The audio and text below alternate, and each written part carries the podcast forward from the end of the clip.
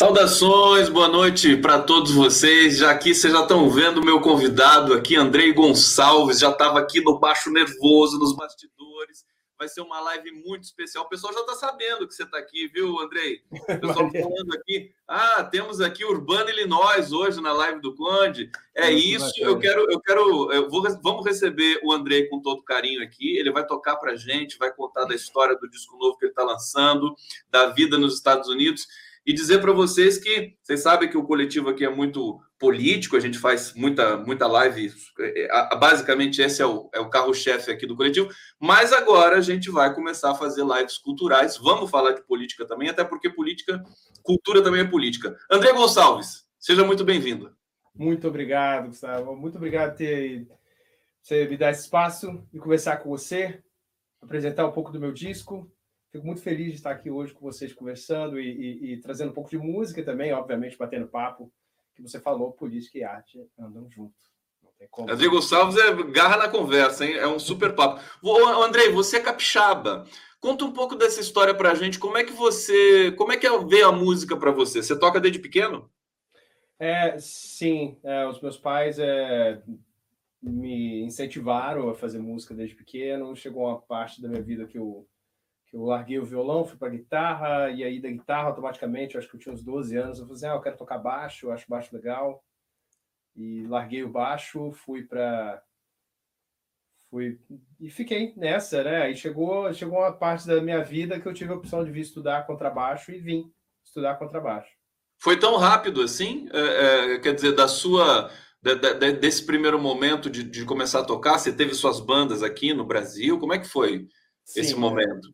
Sim, é, eu fiz conservatório de música, faculdade de música do Espírito Santo, lá em Vitória, né? Fiz, é, fiz a graduação em, em, música popular, lá que tinha um curso de música popular, e a partir daí comecei a tocar. Fiquei um tempo, fiz um, tive um grupo uh, de, de samba rock é, chamado Tabacarana.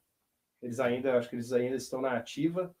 E ali nos idos de 2012, um professor meu me convidou para vir aos Estados Unidos fazer um show aqui com ele. E aí eu fiz contato com algumas pessoas e acabei recebendo convite para vir fazer o meu mestrado aqui em música, né? E aí fiquei. Olha só a história do André. Foi rápido, hein? Tudo rápido na, na sua... Quer dizer, rápido, né? Carreira, carreira meteórica. O Andrei é professor em duas faculdades é, ali no, no, no, estado de Illinois, onde ele está, e também está fazendo doutorado nesse momento. E você fala, é, é, Andrei, no, no, material de divulgação, que é muito bacana, muito bonito, inclusive, agradecer o, o Cesane que mandou esse material para gente. Você fala que esse disco, o Nocturnal Geometries, hum. que você que você lançou, que vocês gravaram aí já faz dois anos, mas que em função da pandemia ficou interrompida a questão da, da, das apresentações. Mas vocês vão ver algumas apresentações que eu tenho aqui no vídeo para mostrar para vocês. Você fala que vem da orientação do. Uh, como é que é o nome dele? Que tocou com Chicoria? Foi teu orientador trombonista. É, o Jim, Jim Pugh, nome dele. Jim Pugh. É. Conta um pouquinho dessa, dessa experiência. Quer dizer, você disse que ele abriu uma, um, um horizonte harmônico né, para você. Sim, é, foi, foi um foi um processo muito interessante. O Jim foi um dos uh, foi um dos professores que me abraçou quando eu cheguei aqui, né? Na verdade, o, o... logo quando eu cheguei, na verdade, comecei meu doutorado. muitas coisas aparecendo aqui no fundo. Tem, tem o, tá aparecendo aí o, o é do, do Star Wars, né? É. Exatamente. E, tive uma surpresa aqui. Mas o Jim Peel ele foi muito bacana comigo, porque ele, ele, além de eu fazer essa aula de composição com ele, eu também era da Big Band dele, né? Eu era baixista da Big Band dele na, na universidade. Então, essa, essa, essa proximidade foi muito bacana. E durante esse período de composição do jazz, que eu fiz aulas com ele, que são dois módulos, você faz um ano, né? São dois semestres de composição do jazz. Você começa bem tradicional, eu te falo, então, aqui, ó, nós temos várias formas de se compor um blues Aí a gente fala quais são as formas, e aí e aí a gente se vê na aula que vem e você traz um exemplo de cada tipo de forma que você pode compor um blues. E aí cada exemplo, tipo 10 composições novas que você traz né, em cada aula. Tipo, você tem três dias para se virar. Então, o tempo que eu tinha, porque logo quando eu comecei o meu doutorado, eu já estava fazendo, é, eu era assistente acadêmico também. Então, eu era assistente acadêmico do professor de contrabaixo aqui e dava aulas. Então, o período que eu tinha para fazer esses exercícios era noite. Então, eu chegava em casa, jantava, e mais ou menos por volta de 9, 10 horas da noite, entrava no meu quarto, pegava o meu piano plugado no meu computador e começava a compor e escrever no papel, escrevendo à mão. Aliás, aqui você tem que escrever tudo à mão. Não tem computador, não tem finale, não tem Sibelius. Você tem que entregar os exercícios escritos à mão.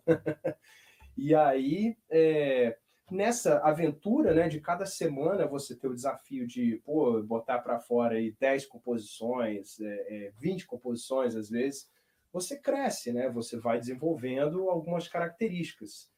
E aí chegou uma hora que a gente começou a trabalhar técnicas não convencionais para o jazz.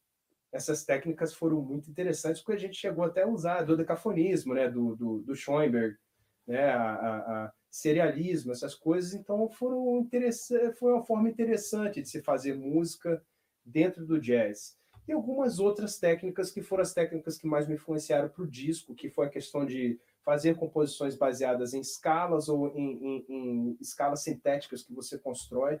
A primeira faixa do disco, a Quadrad, é, a gente fala aqui Quadrad, né? Ela é o nome de uma técnica que você senta no piano, bota quatro dedos e aquelas quatro notas você constrói o resto da escala, constrói os modos, faz os acordes e aí você tem um mundo para explorar, sacou? Sensacional. Deixa eu, deixa eu só trazer aqui a reação do público. O público aqui já está te saudando. Paulo Roberto dando boa noite. Boa noite. Laurita Bom Despacho curtindo aqui. Gente, como acharam o Andrei? O Andrei foi o, o, o Cezanne que mandou para mim.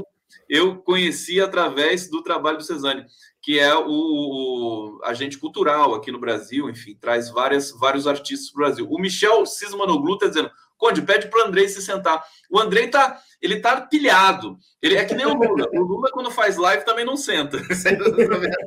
ele fica em Posso pé sentar. também. Eu posso sentar, Hã? a cadeira está aqui. A cadeira está aqui. Mas, não, mas sabe o que eu vou fazer agora?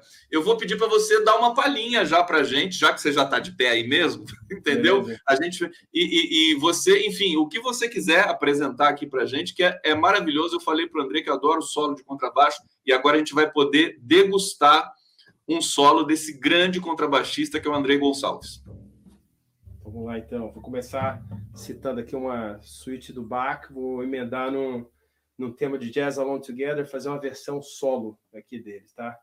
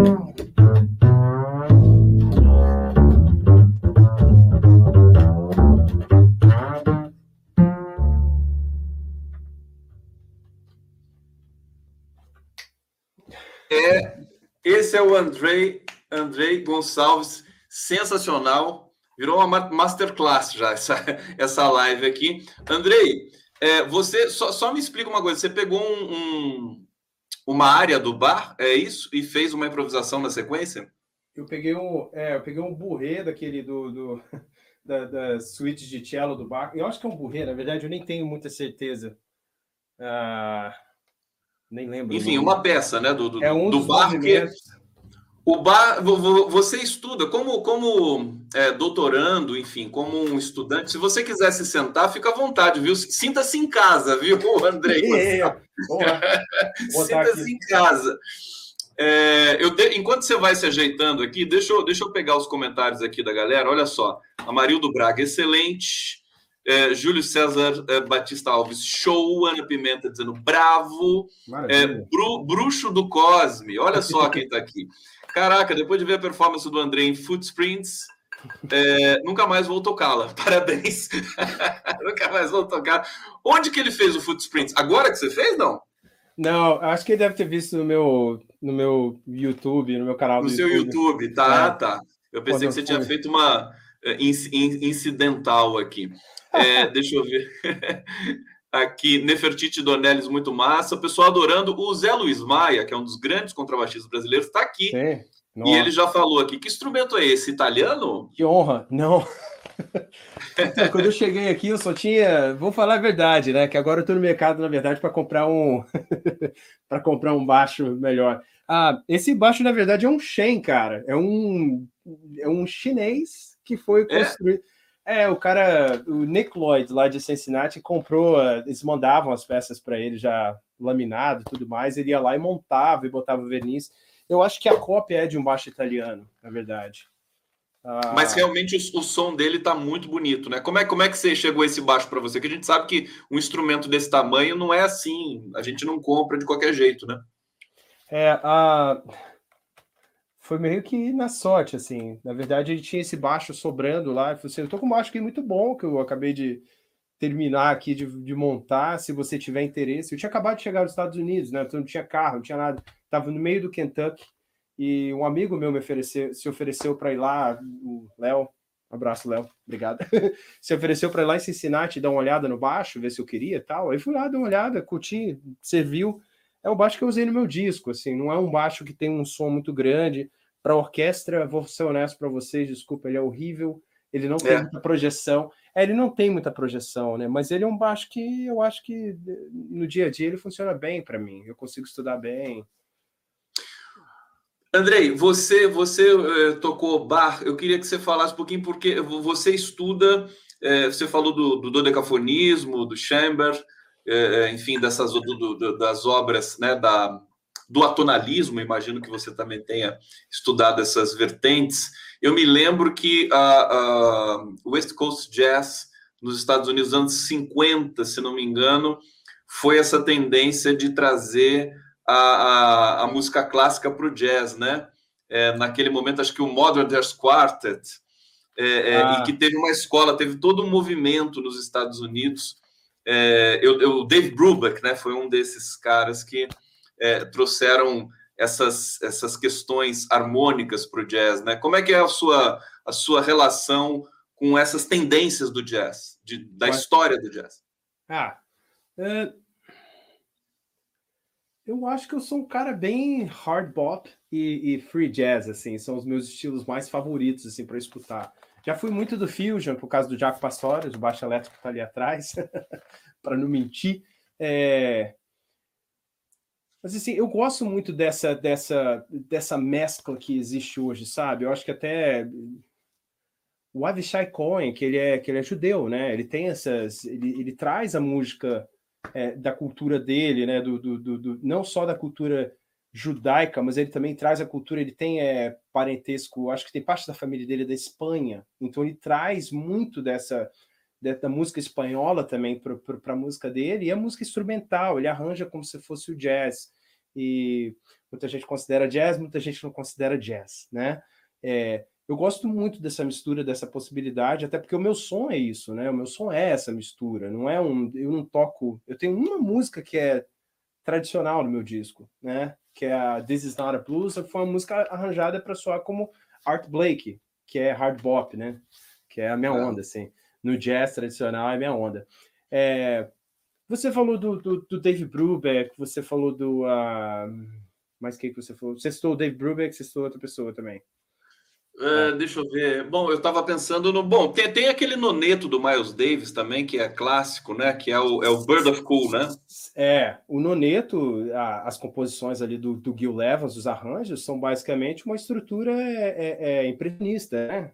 O tipo de instrumento que eles usaram, é, o timbre, né? Tem, uma, tem um, uma influência da música impressionista. Você citou o, o Dave Brubeck, você citou uma outra pessoa, mas enfim, o Dave Brubeck, sim, ele tem uma ele eu citei o Modern Jazz Quartet, desculpa, eu, eu tinha essa. Sim, sim. O Modern Jazz Quartet ele é nada mais do que uma galera que queria fazer jazz como se fosse música de câmara, né? É, eles uhum. tinham uma postura até muito séria, né? A questão de só se apresentavam extremamente profissionais, de terno gravata, né? A, uhum. a, a, a, forma como a música era organizada, pô, tinha um vibrafone né, na banda, né?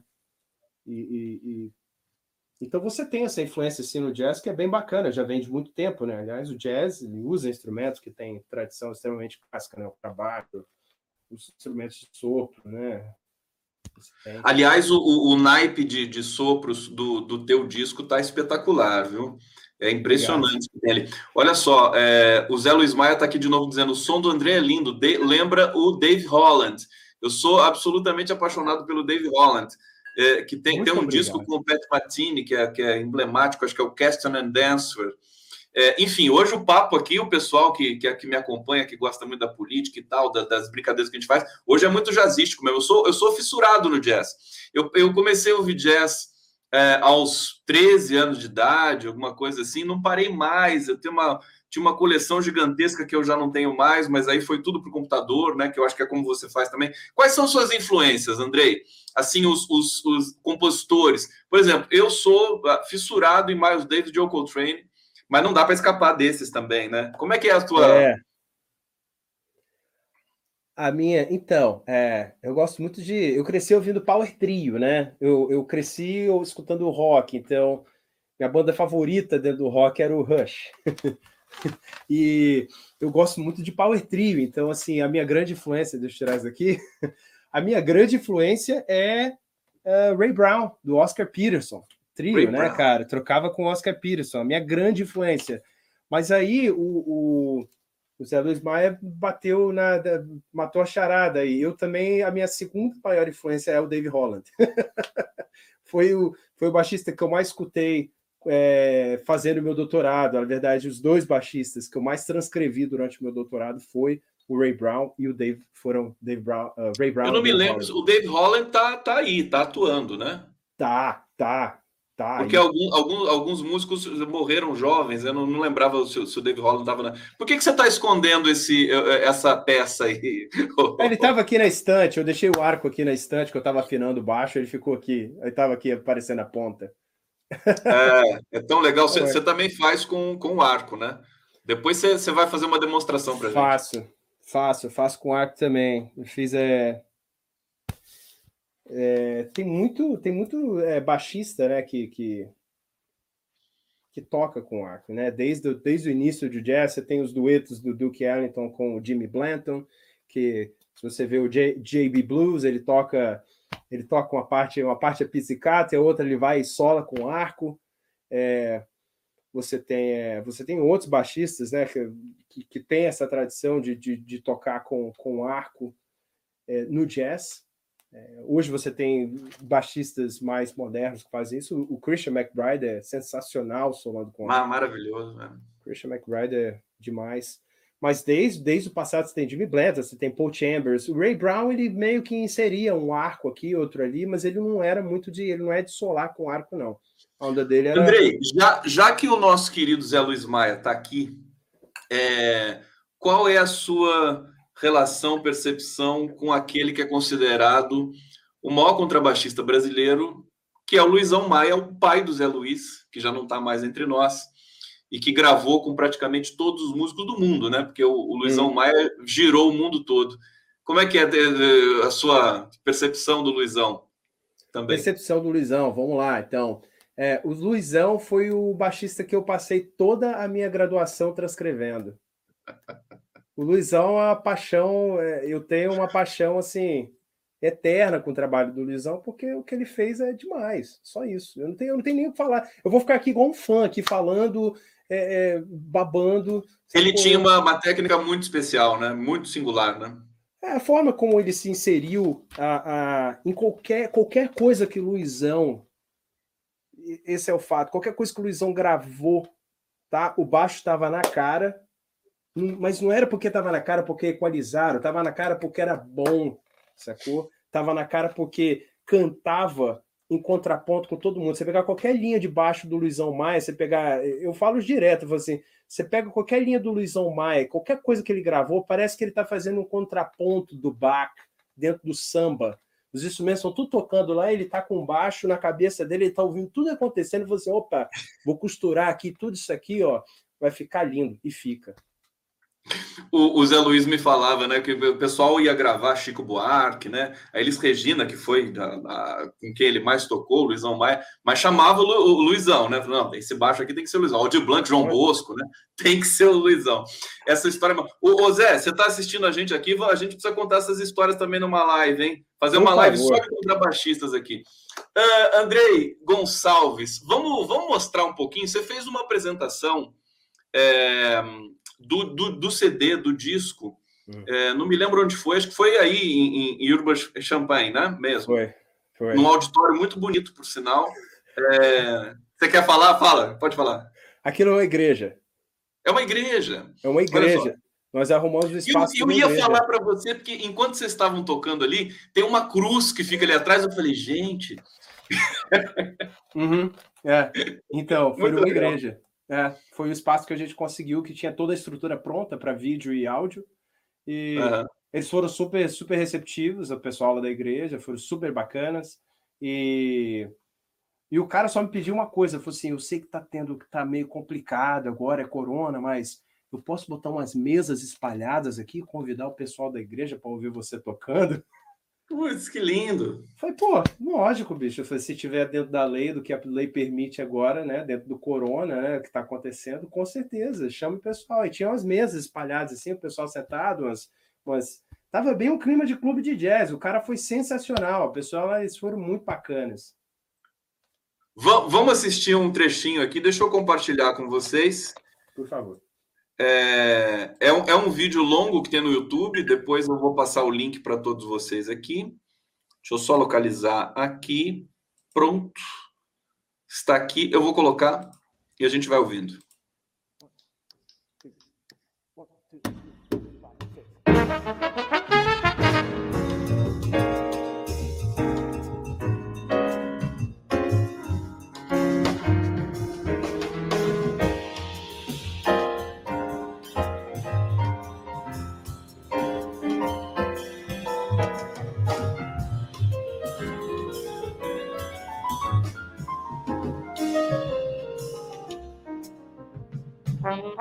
Wow.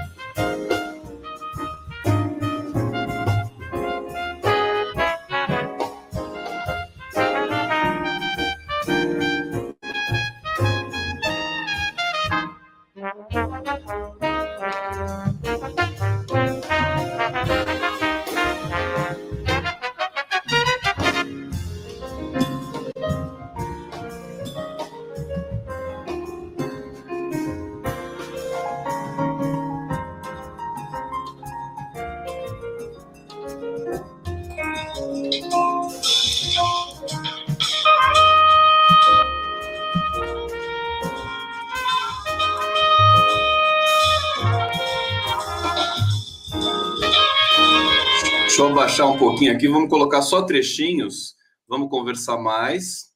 É sensacional isso, né? Que, que, que, que turma é. Fala um pouquinho da banda.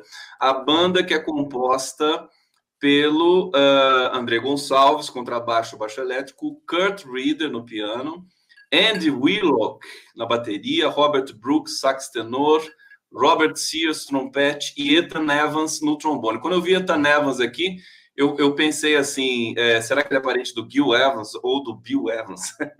Não é. Como é que eu da banda?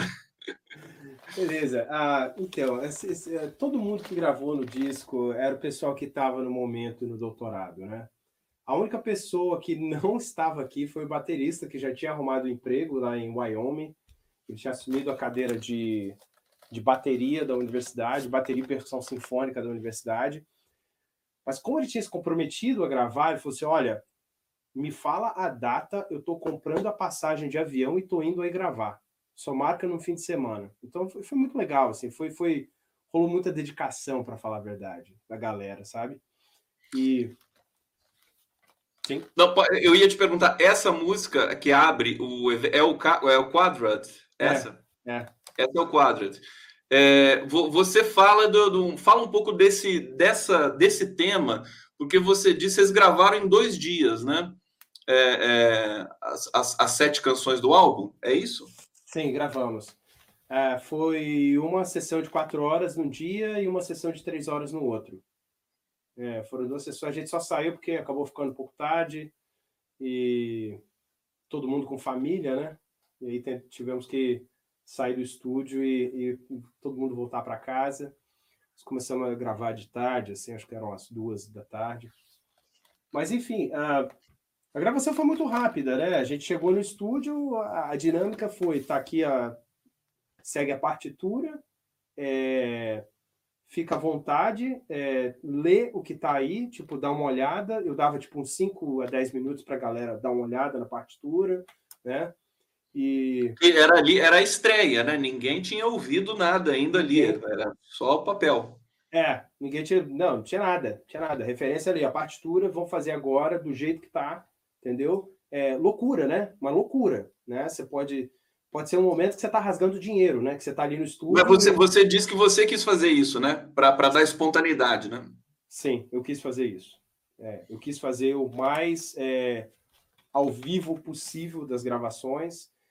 E aí, quem tinha alguma dúvida me perguntava alguma coisa, e aí era isso aí. Sacou? É um, dois, três, quatro, tá gravando, vambora. E ia até o final. Ah, fiz um negócio que eu não gostei muito. Tem um monte de coisa no, no, disco que eu não gostei, mas assim, eu não vou ficar naquela de, de ficar milimetricamente consertando. Ah, essa notinha aqui podia ter um pouquinho mais afinadinha, não sei o que.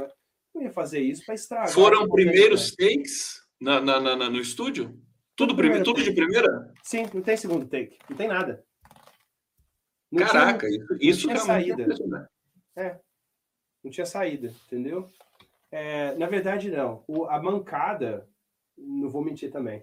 O samba, o samba, a gente, nós tivemos que fazer três takes, porque o samba tem aquela pegadinha na introdução que para por dois compassos e meio, Aí na hora que na primeira passada já deu aquela, opa, deu aquela aquele pau na placa RAM, na placa mãe, desligou o computador, reboot, vamos dar o reboot aqui, vamos fazer de novo. Tivemos que refazer porque deu um deu um negocinho ali. Mas em geral, acho que tudo foi, é, não lembrando aqui agora. Mas eu acho que tirando o samba tudo foi primeiro take.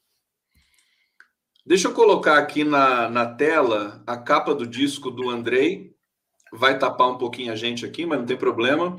Aliás, essa sessão de fotos tuas aqui nesse, nesse local foi bem legal. Aqui a gente fica do lado, né? Aqui é André Gonçalves, Nocturnal Geometries e o nome da banda. Aqui ficou muito bonita a capa, muito bonita a sessão de fotos ali. Andrei, é, como é que é a relação aí do, do, do, do povo americano? Você está integrado com a sociedade americana? Como é que está a sua inserção aí, socialmente falando, musicalmente, evidentemente também, mas assim, no dia a dia, na, nos valores, na, nas, nos hábitos das pessoas, você está totalmente integrado, está casado aí com uma americana e, e, acabou de ter uma filhinha também, pode falar aqui, que é uma coisa linda, né? É. Sim, é, Estou integrado, é, integrado no sentido de saber como as coisas funcionam, né? Tem coisas que você aceita e tem coisas que você não aceita em qualquer lugar, né? Como aí no Brasil também tem muita coisa que a gente vê e você fala, pô, não acredito que isso está acontecendo aqui, né? Um lugar tão bonito, né? Tipo, é, aqui também, é, aonde eu morava, que era o estado do Kentucky, é um estado muito bacana na questão da receptividade dos, apesar de acharem que é um estado sulista, tal, que rola muito preconceito, não, não é, cara. Receptividade para gringo lá, para estrangeiro é excepcional. É fantástico essa cor. É... Eu casei com uma. Minha esposa é do Kentucky, né?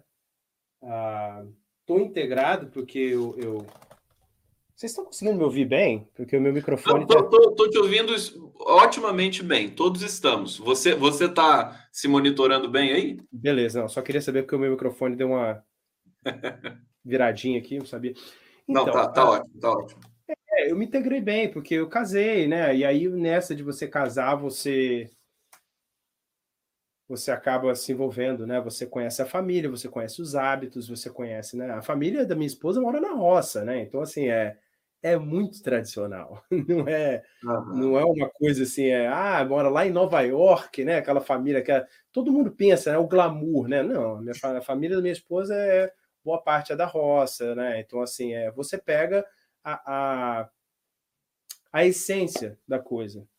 E sempre foi muito bem recebido. Acho que talvez por sorte, não sei. Olha Agora, Andrei, o, o, o, Brasil passa por um momento, aliás, o mundo todo, por um momento tão dramático, mas Brasil e Estados Unidos, em especial, é, por momentos dramáticos, né? extremamente uhum. dramáticos, a questão da pandemia, e agora no Brasil, fim, desemprego, pobreza, violência, tudo junto. E, e, e, essa coisa da, do extremismo, né? Que você viveu aí também, porque o Trump acabou de sair da presidência aí. Eu queria é. que você falasse para a gente assim, é, quando eu converso com brasileiros que estão no exterior, eles dizem assim que os, os, é, é, os, os estrangeiros eles ficam chocados com o Brasil, com o que está acontecendo no Brasil. Você tem essa percepção aí? Tenho, tenho essa percepção, porque é, é vendo de fora rolou uma polarização muito grande, né? É, é, infelizmente, eu não sei, desculpa se eu falar alguma coisa que não agrada, e tipo, é, rolou uma polarização muito grande. É difícil, às vezes, você engolir, ver algumas pessoas falando certas coisas e defendendo certas coisas, dizendo que isso é o certo, isso é o caminho, isso é o que vai realmente, sabe? É, e as crueldades que vêm com essas falas, sabe? As crueldades, crueldades mesmo, porque, pô, não é possível que você não consegue ter um pouquinho de compaixão pela pessoa que está do seu lado, sabe? Que você não consegue tirar um pouco da tua carteira para para que a outra pessoa também tenha, sabe? Não é possível. Tipo, não é possível que você esteja numa situação tão boa que você não consiga querer isso para outra pessoa, sabe? Desejar isso para outra pessoa. Então, acho que o, o, o Brasil está entrando no momento eu não consigo nem descrever, para falar a verdade. Vou ser bem honesto para você, eu não consigo nem descrever o que eu penso do Brasil agora. Porque às vezes eu acho que é um zoológico, assim, das coisas que eu vejo acontecendo, sabe? Principalmente na política. É uhum. bizarro. E eu gostaria de ver que isso mudasse um pouquinho, assim, porque eu acho que isso não combina muito com o povo brasileiro, sabe? Acho que de uma hora para outra você vê tanta coisa ruim saindo do armário, sabe? É tipo, parece que a galera pegou e, e botou aquele. Oh, esse aqui é o meu paletó do ódio. Botou lá por, por, por 16 anos, sabe? Falou assim: opa, agora é hora de eu vestir isso aqui, agora eu vou botar para quebrar, vou botar fogo em tudo. E de repente, do nada, você vê aquela pessoa que você conviveu por anos falando cada coisa, sabe? Que você fala, pô, bicho, sério, de onde que você tirou isso? Onde que estava isso esse tempo todo? Pô, você escondeu muito bem, sabe? E eu não sei até que ponto a gente vai ter que aguentar isso, sabe? Que a galera tá aí fora, eles estão bem patrocinados, sabe? Pela, pela mentalidade de quem está sustentando essa. É, essa esse tão, tanto é verdade o que você está falando que isso aconteceu também nos Estados Unidos, quer dizer, uma, uma, um momento aí que foi muito difícil também, né, para parte da população americana, com, com uma, um extremismo, né, no governo, é, é, sobretudo na questão do combate à pandemia, nas declarações, no preconceito, na xenofobia? Quer dizer, cê, cê, cê, como, é, como é que você sente aí nos Estados Unidos a questão do George Floyd, por exemplo, agora, do racismo, né? Que agora o policial foi, foi condenado, né? E estava no discurso do Joe Biden lá. Você acompanha a política americana, Andrei? Acompanho, acompanho sim. É, bem, para falar daquele período de quando tudo começou, né? É, eu lembro muito bem que eu estava num clube de jazz aqui, The Iron Post. Eu estava numa mesa com meu padrinho de casamento, José Guzmán. Salve José Guzmán. Ele é porto-riquenho. Nós moramos juntos aqui no período que eu fiz o meu, meu primeiro ano de doutorado aqui antes de eu casar. Então, o, o, nós estávamos sentados assistindo. Eh, tinha uma big band tocando do nosso lado esquerdo e do nosso lado direito estava rolando a apuração dos votos. Tava eu e ele olhando para a televisão assim, eu não acredito.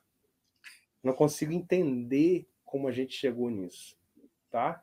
E tem muita gente que às vezes é, tem gente que me bate, né? Fala, é, pô, você, cara, você tava bem melhor que aquele cara, porque ele, ele, ele te protegeu muito mais. Tipo, tem gente que acha que o Trump trazia verdades, saca? Eu não gosto nem muito de falar dessas coisas, porque é difícil. Más lembranças, né? Vem, é, vem aquele papo também de não estar tá feliz, vai embora para casa, sabe? E pior de tudo, ouvir isso pra, de brasileiro, sabe? Pô, se tu não tá feliz do Trump, cara, volta pro Brasil, sabe? Vai, volta pro Brasil que tá o é. Bolsonaro, lá tá tudo é, bem. Tudo igual, sabe? É, tudo igual. Então, assim, é, é chega um momento que quando a pessoa entra no poder, que ela não consegue controlar certas coisas e, e a sensação que você tem é de medo, tá? Pode estar tudo bem lá fora, pode estar tudo bem, ah, pô, a economia tá maneira, pô, minha esposa tem emprego, eu tenho emprego, meus amigos têm emprego, legal. Mas quando você tem medo de sair de casa, porque você não sabe o que, que o outro vai fazer, tem alguma coisa errada, sabe? As pessoas acham que tudo é eu tenho emprego. Ok, nos Estados Unidos você tem emprego? Massa. Saúde não é pública, tá? Saúde não é pública. Nós temos um problema muito sério também com a polícia agora. Porque a gente está vendo o tanto de violência que tem na polícia. Vocês acham que. Às vezes a pessoa acha que é só com negros, daqui a pouco se esbarra em você, cara. Tá começando só ali naquele lado, daqui a pouco respinga para você. Entendeu? Então, se você não defende seu irmão, uma hora vem para você também. Então, esse, essa questão do medo de você sair na rua, essa questão das pessoas caladas com certas injustiças, isso me preocupa, sabe? Isso tem alguma coisa errada. É, e, aí, e aí a gente percebe também a importância, inclusive é, é, é parte desse novo momento que eu estou fazendo aqui, nesse coletivo aqui, onde a gente. Aliás, nós estamos transmitindo ao vivo para o canal do Conde, para o Grupo Prerrogativas, para a TVT, TV dos Trabalhadores aqui da Grande São Paulo, para o Twitter, para o Facebook. É, é, de trazer a arte, porque a arte é, é necessária para que a gente possa absorver essas, essas é, desigualdades, essas violências, né, e tentar produzir uhum. alguma coisa humana, né? Eu acho uhum. que esse que é o grande, o grande, é, digamos, é, fun a função da arte, função social da arte. Agora, eu queria ainda antes de pedir para você dar mais uma palhinha para gente no contrabaixo, é, comentar o seguinte: eu vi o, programa que o Biden lançou e que é um programa que me parece quase socialista no, no sentido de fazer um investimento massivo é, em crianças, em educação pública, em bolsas de estudo. É, é, foi, foi, é, uma, é impressionante, mais de 2 trilhões de dólares. E aí eu queria saber de você, quer dizer, a, a passagem de Trump permitiu que agora a sociedade americana, é, é, pela primeira vez, eu acho, é, apresentasse um programa com, com, com esse perfil, né? Impressionante isso. Eu não sei se você acompanhou, mas eu estou aqui só, enfim, puxando essa conversa contigo para ver, ver se você tem uma informação a mais para a gente aqui. Sim, ele tem, ele tem, na verdade, algumas propostas de, de, de, de reformas políticas que são muito é, eu diria, complicadas, né? Porque você tem que ganhar e você tem que lidar com a bancada republicana, né? E uma delas é na reforma da questão da imigração, né? Isso aí vai ser bem complicado, porque ele quer mudar algumas regras para a questão de, de, de como você tira green card, como você, é, qual é o prazo que você precisa para aplicar para ser cidadão americano, né? Hoje você, você, a previsão é que você tem que estar aqui por 10 anos para né, você aplicar para a cidadania.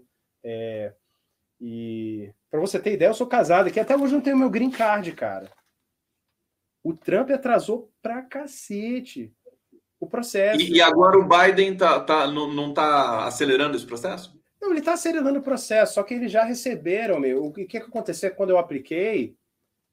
Uma semana depois ele veio com uma portaria, sei lá, aquela executive orders que eles botam, e ele acrescentou vários formulários, e isso aí foi só piorando a situação. Aí, quando eu apresentei os formulários que ele pedia, que tinha que ser os formulários extras, ele acrescentou mais outras regras que foi só atrapalhando. Nisso, foram seis meses, cara. Manda documento, volta documento, manda documento, volta documento, e fica naquela vai e volta, vai e volta, vai e volta, vai e volta. Porra, eu não tenho que provar, cara. Eu estou fazendo meu doutorado, eu estou empregado, eu tenho, eu tenho uma esposa, eu tenho uma filha, e agora daqui a pouco vai acontecer, eu não posso nem trabalhar. Sacou? Porque uhum. O cara fica atrasando o processo, aí daqui a pouco vai lá, a bancada republicana, é pró-vida, pró-vida, pró-vida de quem? Você quer falar de pró-vida? Você quer falar de. Você quer falar de que você é pró-vida? Defenda a licença maternidade, que as esposas, a, a, a, as mulheres aqui não têm. É, eu acho que ele tocou nesse ponto no, no, no, programa lá, questão de creches e tal. Acho que ele, ele, ele, foi, foi nesse, nesse, sentido. Agora, Andrei, é, antes ainda da, da palhinha, como é que foi? Você está numa cidade que é Uber Champagne, né? Uhum. E, e, e, aí é uma cidade pequena, né? Uma cidade universitária, né? São 55 mil pessoas na universidade, praticamente é metade da população da cidade, você estava me falando. Uhum. Como é que foi a questão da pandemia aí? É, foi feio. Foi feio? foi, foi feio. É... Teve, teve confinamento, teve lockdown, como é que foi? Teve lockdown, porque nós estamos no mesmo estado de Chicago, então é, é, é alinhado, né? A regra é a uhum. mesma para todo o estado. Então, é... mas aqui foi muito parecido, porque começou muito leve e as pessoas, ah, bobeira, né? Não é nada, isso é um resfriado, né? Tranquilo. Se for um atleta, você passa por isso tranquilamente. Então, nessa, né? Desculpa a piada.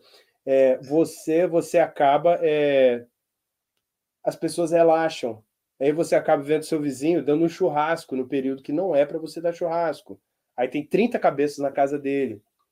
Aí você hum. passa de 15 casos no seu estado, no, na sua cidade, para 50 mil casos.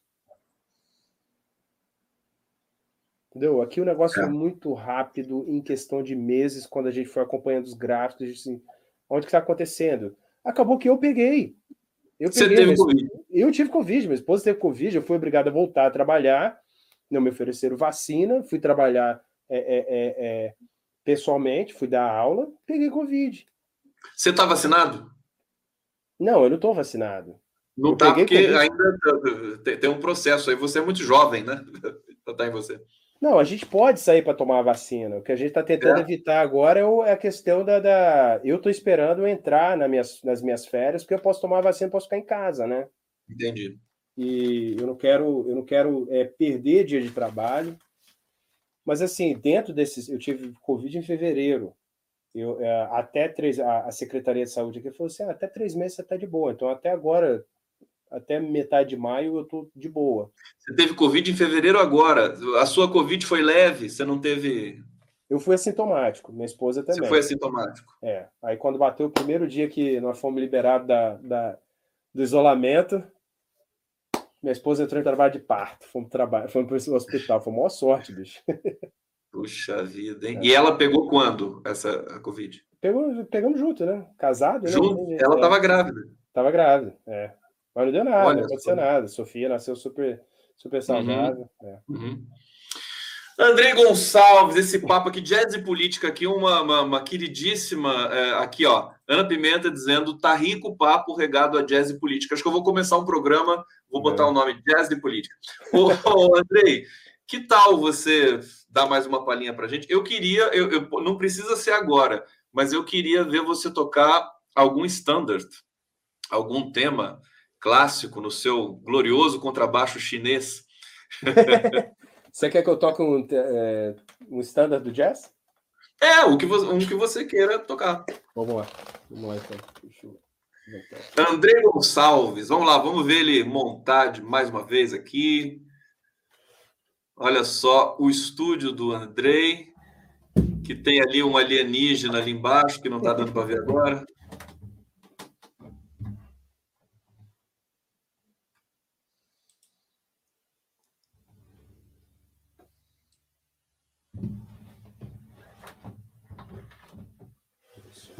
Aqui, como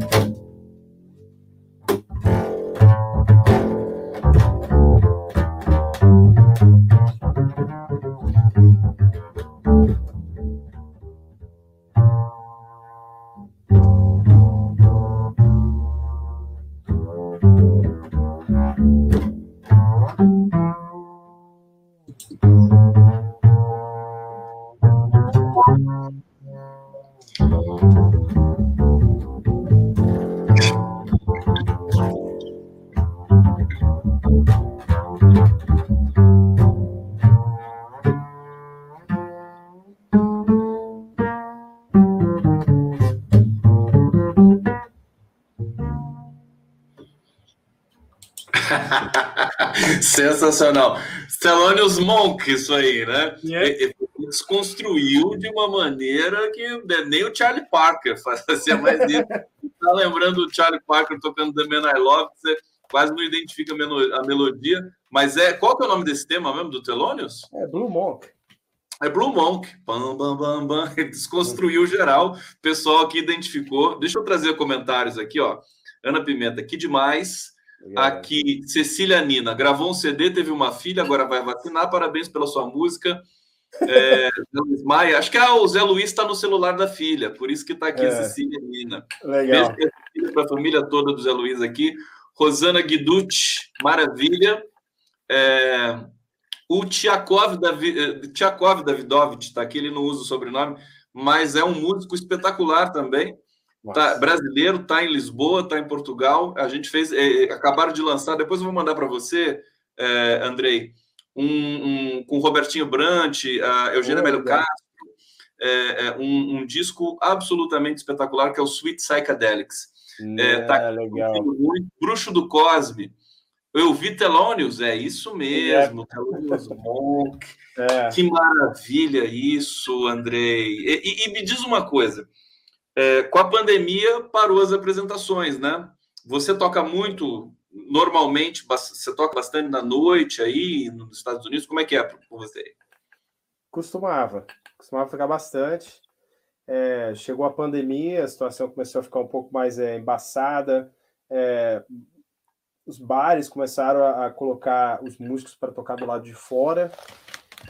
E isso aí vem com limitações, né? Illinois tem um, tem um inverno muito rigoroso. Né? Então, assim, os pátios funcionaram até um certo período. E, honestamente, é, eu quero chegar lá, tocar, fazer uma gig e sair de lá com o instrumento todo rachado, né? Por causa do frio, né? Existe essa, uhum. essa probabilidade e é infeliz, né? É uma probabilidade infeliz. Se o tempo fosse bom o tempo todo, a gente certamente é, é, é, estaria é, reunindo com grupos. Mas agora os Estados Unidos estão abrindo também um pouco, né, com, com relação à a, a Covid, né? Porque, enfim, o pior já passou aparentemente, né?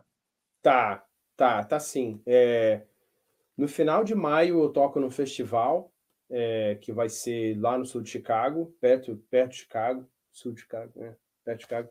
É, em junho, se eu não me engano, eu já vou, já vou tocar aqui com um guitarrista que está vindo da Carolina do Sul, e ele me contactou, eu vou fazer o show com ele. Então, assim, devagarzinho as coisas vão acontecer, mas é tudo show do lado de fora, tá? Não tem nada, é tudo nos pátios dos restaurantes, não tem nenhum show acontecendo lá de dentro, tá? Uhum. É, uhum. eu tinha um ingresso pro show do Primus, que eles iam fazer um tributo ao Rush aqui, lá em, lá em Indianápolis, moro mais ou menos a uma hora e meia de lá e foi cancelado mais uma vez. O cara é, é louco pelo Rush, né? Já deu para perceber. Aliás, o Rush tá. Como é que tá? Eu acho que morreu um, um dos integrantes recentemente, hum, né? O baterista, né? O baterista faleceu ano passado. Do ano e, passado. É, foi ano passado. Eu estava no. Eu estava durante um, um, uma convenção de jazz em Nova Orleans, quando eu recebi a, a notícia, um monte de amigo começou a me mandar mensagem, falar, pô, bicho, lamento aí e tal. Que ele sabe o quanto que eu sou doido com os caras. É... Considerado um dos maiores bateristas da história do rock. É, e teve muita gente do jazz, cara, prestando homenagem a ele. Aliás, no dia lá da, da, da na convenção de jazz, o pessoal é, é, fizeram homenagem a ele, né? Que foi um cara que realmente levou o status do instrumento, pesquisou, né, fez videoaulas, ensinou um monte de gente. Tem uma geração hoje no jazz, principalmente a geração mais nova, que tem muito respeito. E ele tinha muito respeito pelo jazz, né? Os solos dele, inclusive, faziam menções a certas coisas do jazz, né? Então. Isso. É, eu... é, acho que é um, é um, dos grupos de rock dos mais virtuosos, né? Em termos de musicalidade, né? O Rush. É. É, acho que rola uma liberdade, rola muito liberdade ali. Eu acho que foi através deles que eu comecei a apreciar esse lance da liberdade que, inclusive, acontece no jazz, que é a liberdade de você criar ali na hora, entendeu? De você fazer no momento. O improviso, né? É, agora, você não pode improvisar sem, sem a técnica apurada, né? Esse é o detalhe. Você precisa se educar para poder produzir uma improvisação realmente robusta, que é o que eu acho que aconteceu nesse disco, nesse álbum, né? Porque os músicos ali eh, eh, improvisaram, porque é, pegaram a partitura de primeira, né? Pegaram, é. E eu, eu meio que pisei no freio, né? Eu saí de, eu saí de, eu saí meio que fiquei em segundo plano com certas coisas porque eu não queria lançar um disco de batista. Eu queria lançar um disco de músico. De músico, muito elegante isso. Eu percebi isso no, no disco. Você, você é o, é o, arranjador, né? O compositor de todas as faixas. É e você está ali sustentando né, a harmonia toda com todos. É belíssimo trabalho, viu, gente? Eu já divulguei nas minhas redes, muita gente já baixou, já está ouvindo. Eu coloquei o endereço do Spotify aqui no bate-papo. Deixa eu trazer uma pergunta aqui. O Vini Vini está perguntando: pergunta se ele conhece um músico europeu da atualidade que toca violoncelo chamado Hauser. Conheço. Ontem eu estava, inclusive, ontem eu estava escutando ele tocando. Tem um vídeo no YouTube que ele toca uma área do Bach eu estou estudando Bach, muito Bach agora. Eu voltei a estudar as, as, as suítes de cello do Bach e estava escutando ele tocando com uma orquestra de, de, de, cordas dentro de uma igreja, bicho.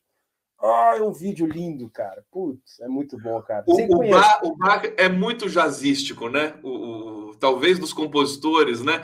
E, e, porque, e porque ele é muito matemático também. Você está nessa vibe da matemática, né? Coisa das geometrias, né? Fala um pouquinho desse conceito para gente. E do bar, né? Dessa experiência. Sim, é, o Bach ele tem, né? Ele tem essa, essa a questão do equilíbrio com o Bach, é muito lindo, né? O Bach é ele criou certas regras que até hoje na academia você estuda, que é a questão de você, que eles chamam de coral, aqui, não sei como é que fala em português, infelizmente. Muita coisa da teoria eu aprendi aqui, é, não sei do português, mas a, a, questão da condição de vozes, o Bach, ele, ele foi um dos caras que começou com isso, né? Depois o Palestrina, lá, bem lá atrás. E então, assim, o Bach ele tem muito a questão do equilíbrio na, na, na, na condição de voz, que eu acho muito lindo. Uh, a questão da, da, da, da suíte de cello dele, puta, aquilo é muito lindo, aquilo é um desafio para qualquer baixista, tá? E voltando à questão do jazz, é, quando eu comecei o meu mestrado em jazz na Universidade de Louisville, o meu professor falou assim: é, quer aprender a tocar bem? Toma essas, toma essas, uh, essas suítes de cello aqui do Bach e vai tocar versão jazz, vai aprender a tocar como jazz. Então, aprendi a tocar a suíte do Bach, na verdade, na primeira vez não foi não foi com isso aqui, não. Foi com isso aqui. Foi com. Foi com o dedo, não foi com arco, foi com não. É. Agora, é, todo, todo contrabaixista é um pouco celista também, né? Eu me lembrei aqui do Yo-Yo Ma, né? Que é um dos grandes intérpretes do, do bar, né? E é. tem o Antônio Menezes também, que é o celista brasileiro. Enfim, a música clássica, o jazz, a, essa coisa da universalidade que é bonito de sentir, né? É, Andrei, você acha que é esse cara que sente a música clássica, o rock and roll, o samba, a música, enfim, o blues, né? Mais, mais a, é, do, do, século XIX. Como é que é essa a questão da universidade para você e a música brasileira? Né? Eu me lembro de um, de um colega que, que foi estudar guitarra aí nos Estados Unidos, em Pittsburgh, e, e ele, ele era, enfim, tá, iniciante, era um bom guitarrista tal, mas estava aprendendo também. Agora, para tocar bossa nova, por exemplo, ele dizia que os colegas deles, guitarristas, professores, experientes, americanos, pediam para ouvir ele tocar bossa nova, porque o brasileiro tem uma coisa que ninguém tem no mundo todo na questão da execução do samba, enfim, desses ritmos e tudo mais. Fala um pouquinho sobre isso. É, é, isso acontece mesmo. Inclusive, às vezes rola uma certa dificuldade de entender como até como acompanhar um músico que tem uma certa desenvoltura com a bossa nova como brasileiro, né? E se você toca um samba aqui, às vezes você tem que ou você se adapta ao jeito que o americano toca, ou você para a banda toda e fala assim: não, peraí, vamos conversar. Você faz assim, você faz assim, bota todo mundo no mesmo, mesmo centro, porque cada um tem uma percepção da cultura brasileira, porque eles não estavam inseridos aí. Então, às vezes, a função do brasileiro aqui é meio que arrumar a casa, entendeu? E quando eu fui fazer, eu estava comentando com você da audição que eu fiz aqui, o, o concurso aqui para pro, a cadeira aqui de contrabaixo da universidade aqui, e um aluno me perguntou, ele falou assim, pô, como é que você faz? Como, como é que é o lance da bossa nova no baixo? Eu falei assim, o que, que você quer saber? Eu falei assim, como é que você toca? Falei, você quer que eu toque o quê? Você quer que eu toque um samba e cante para você? Eu toquei um samba, eu toquei é, Com Que Roupa Eu Vou, do, do, do Rosa, um baixo de seis cordas, foi o que eu levei, eu toquei Com Que Roupa e cantei para ele. Aí ele ficou, pô, bicho, aí acabou, acabou a minha, o meu concurso lá, que eu fiz a, o meu. Você tem que fazer um recital para os professores e para os alunos. E aí os alunos me cercaram no fim do concurso e perguntaram assim: pô, vamos, vamos, vamos caçar um lugar para a gente pegar um almoço aqui, para a gente conversar? Porque rola essa, esse fascínio com, com a música brasileira vinda da, da, da, da fonte, né? Olha só, deixa deixa eu perguntar. O pessoal está vibrando aqui no bate-papo, está curtindo muito esse papo aqui. Eu estou adorando também conversar contigo, André Gonçalves. Prazer imenso mesmo conversar com você. É, é, é, te perguntar, porque esse álbum, a gente vai passar mais um trecho aqui daquela daquela apresentação lá na igreja, que, né, que você que a gente já mostrou um trechinho aqui. E mas, mas eu percebi o seguinte, quer dizer, existe uma é, você passou por um processo de descoberta da composição, né? Eu queria que você falasse um pouquinho mais sobre isso, sobre o, o Pio, né? Que é o, o, o teu, foi teu orientador, e tocou com o Ticoria, e o Ticoria também acabou de nos deixar, né? A, é. Lamentavelmente, ele estava fazendo lives, ele estava super integrado com essa coisa e tal. E, e, assim, eu queria te perguntar assim, é difícil compor? Como é que é compor para você? Você, você descreve as relações, você compôs à noite, né? Com as questões ali das geometrias e tudo mais. Relembra um pouquinho esse processo de confecção do álbum para gente. É, como eu te falei, tudo veio como um exercício, né? Então eu estava muito em casa, é, no fim do meu expediente, porque eu, eu, eu, tinha as minhas aulas, depois eu tinha que trabalhar como orientador, como é, assistente acadêmico, e depois eu ia para casa, eu jantava e sentava no meu quarto com o meu piano e começava a tocar as coisas e fazer os meus exercícios. É, a minha descoberta foi o seguinte: logo de cara eu queria soar como um jazzista, né? E eu tinha pouco tempo de, de, de estudo dentro do jazz para realmente soar como né? Você simplesmente não vai para a escola e estuda dois anos de português e já sai como se fosse fluente, né? Você não faz isso, né? Não acontece assim. Então eu queria que fosse assim comigo. E aí o Jim Peel falou assim: olha, é, suas composições são boas, suas melodias são boas. Acredita mais nessa sua brasilidade dentro do jazz que vai, acho que vai vai vai casar melhor. Não tenta ser algo que você não é. Você é brasileiro, você não é americano. Longe de mim, ele falou assim, longe de mim também falar que você não vai conseguir compor algo imitando o Charlie Parker ou imitando o, o, o Miles Davis. Mas ele falou assim, pô, mas você está aqui fazendo aula de composição, seja André, entendeu? Aí foi esse processo, né? Foi, foi chato, foi, foi bem doloroso, porque eu não queria aceitar, eu queria compor. Pô, tinha moleque na minha turma, novo, né? Compondo uns temas de jazz. Falei, caraca, bicho, eu quero fazer isso. Até que um dia eu descobri que todos eles também estavam querendo fazer o que eu estava fazendo. Eu assim, pô, eu quero fazer isso que você faz, cara. E, e, nessa troca de informações, um dia o DMP bateu no meu ombro, assim, que eu estava saindo da Alfa, assim, você tá achando o caminho, cara. Continua aí onde é que você tá. Isso, na verdade, eu ganhei o dia quando ele falou isso, porque, cara, pô, ele sabe, né?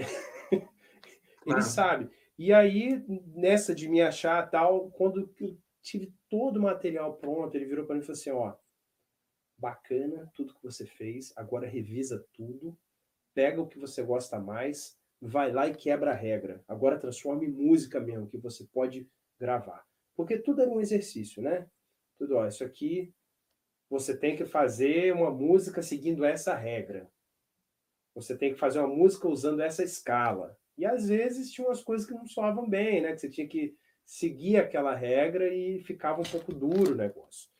Até tanto foi a, a Catônica Lullaby que eu fiz para minha filha Sofia. É, eu comecei de uma forma e fiquei extremamente frustrado, até que eu lembrei que ele falava essas coisas para mim de vez em quando. Ah, é preciso quebrar a regra, é preciso saber a hora de, de, de quebrar a regra.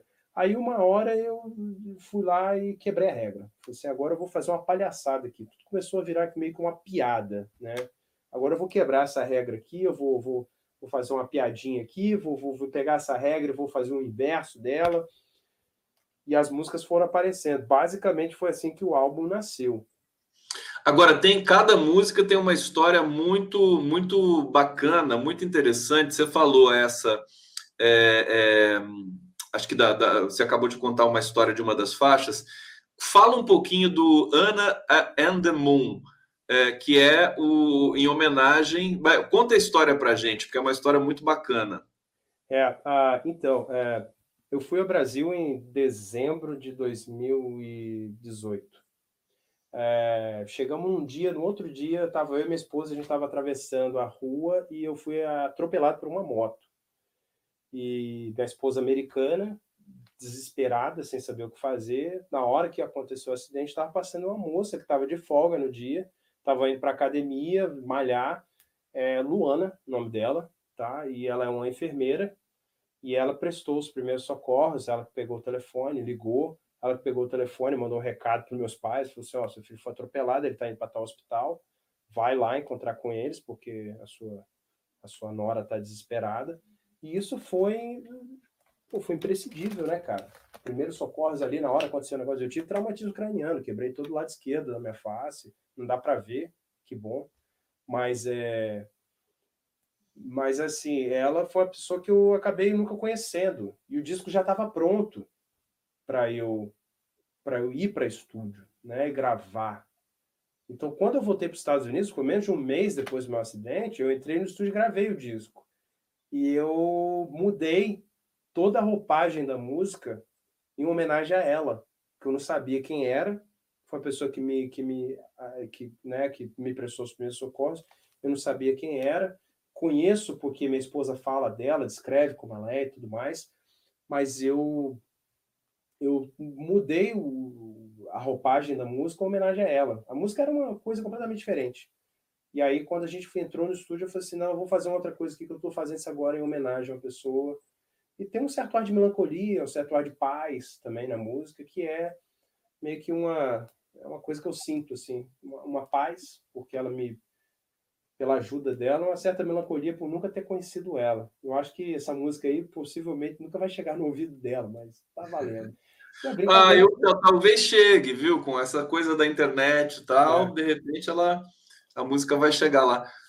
Vamos ouvir mais um trechinho daquele concerto. Eu vou colocar aqui, vou colocar aqui no, no, na tela. Deixa eu ver como é que eu faço aqui. Acho que é assim. E vamos ouvir aqui. Vamos lá.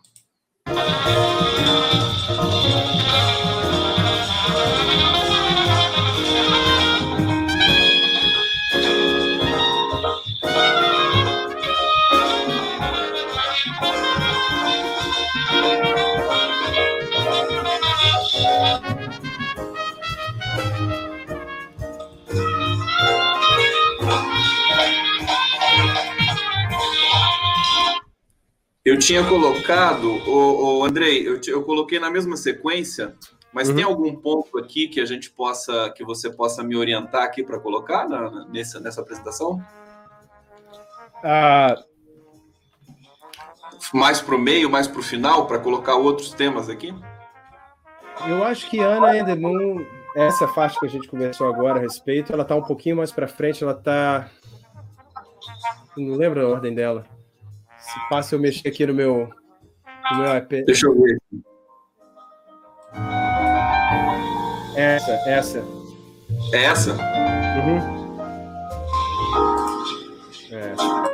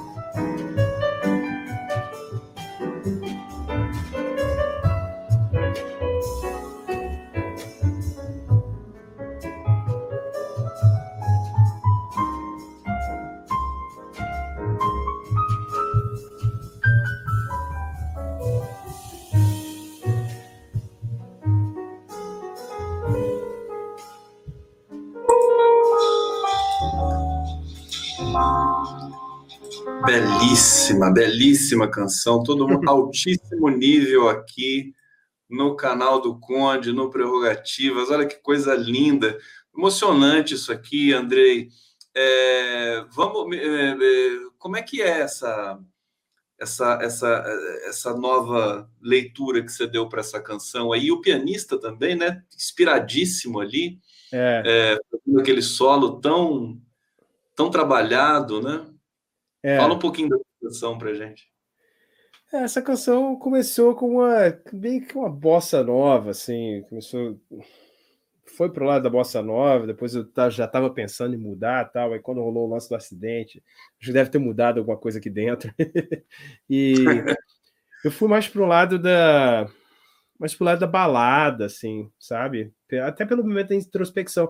Acho que o disco traz muito isso, né, cara? Que eu gravei o disco menos de um mês depois do meu acidente. Eu fiquei duas semanas, fiquei uma semana na UTI, saí, fiquei umas duas semanas com a minha família, viajei de volta, entrei no estúdio e gravei, tava com a cabeça toda quebrada ainda. Então, assim, é, é, muitas coisas do meu solo, o que, que aconteceu, era o que eu conseguia tocar, porque às vezes eu tinha até dor para tocar certas coisas. Então, assim, é, é, essa música, ela traz um. Acho que foi tão bom tocar uma música, cara, tão quieta, sabe, no estúdio traz uma, traz uma paz, assim, de você tocar uma música mais quieta. E, e, e o lance também da, da, da, questão não é só da, dela ser quieta, mas dela. Eu acho que dela ser uma música que, pelo, pelo andamento dela, ela, ela permite que você pense ao longo de tudo. Permita que você pense a, a, a interação do seu instrumento com a banda aquele papo que eu estava falando do, do, do, Luizão Maia, sacou? Que parecia que ele ouvia tudo, ele fazia, ah, beleza, aqui que é o meu uhum. caminho aqui e tal. Pô, não sou Luizão Maia, né? Não sou gênio daquele jeito. Mas uma música, quando chega nesse ponto, que chega no nível de volume, no nível de andamento dela, que as coisas ficam. te permitem pensar numa certa plenitude ali quando você está interagindo com os músicos, é muito bom. Muito bacana. Eu vou pedir para você, Andrei, falar para as pessoas aqui. Aliás, eu quero saber o seguinte: esse, essa formação, vocês, vocês estão integrados? Vocês vão fazer uma, uma turnê? Vai ser possível fazer assim que a situação normalizar um pouco aí da questão da Covid e tudo mais? Como é que estão essas questões aí? Sim, nós tínhamos uma turnê marcada para o ano passado e foi tudo cancelado, né? Tudo cancelado. Foi tudo cancelado. É, nós estamos aguardando agora para ver o que, vai acontecer. Eu sei que agora no verão tem muito festival de jazz que não vai acontecer, vai acontecer no formato é, digital, né? Vai ser uhum. live stream. Eu não, eu não tenho condição de trazer toda a banda. Minha banda não está mais aqui, sacou? Aqui na cidade só tem o meu, meu pianista, que é o Kirk Reed. É. Só. Uhum. É. O resto todo mundo já mudou para outras cidades. É, Alguns moram muito perto, questão de poucas horas de carro, chegam aqui. Mas mesmo assim, eu não tenho eu não tenho muita é, cacife agora para trazer parte da minha banda para fazer um live stream, sacou? Seria mais interessante uhum. os, o que os, os, os, festivais de jazz fazem, que é paga passagem da sua banda, tu vai lá e conta com todo mundo e toca, né? Uhum. Então, assim, é, o live stream trouxe a facilidade de você é, é, permitir que mais pessoas participem, né? se ela monta a estrutura ali no local, ela consegue participar, mas é tipo que a gente está fazendo agora. Isso é muito, né? Isso é muito prático, isso é muito fácil, isso é muito bacana. Mas quando você tem uma banda que tá, cada um tá num canto, é, é, é um trabalho que às vezes não facilita. O que eu posso fazer é trazer é, outras pessoas para tocar, né? Eu posso convidar outros músicos para substituírem esses músicos, que foi o que eu fiz naquele festival de jazz. Perfeitamente. E para as pessoas que querem acompanhar, curtir, ouvir esse trabalho é, do André Gonçalves, é, via Spotify, eu já coloquei o link aqui, também no YouTube, né? Dá para achar no YouTube. Eu também distribuí esse link nas minhas redes aqui. É, de qualquer maneira, se vocês procurarem Andrei Gonçalves né, no YouTube, vocês vão achar essas músicas e esse esse show que foi feito, esse essa sessão que foi feita aí na cidade de eh, Urban Champaign, né? Uhum, isso. Esse, esse, esse, esse, show aí. É, Andrei, Super feliz com a sua presença, honrado aqui. Vamos pedir para o Andrei tocar mais uma para a gente? Muito obrigado. Vamos fazer mais uma, mais uma sessão aqui com o seu contrabaixo, para a gente encerrar. Vamos lá. Vamos lá. Estou pensando aqui. Existem algumas possibilidades.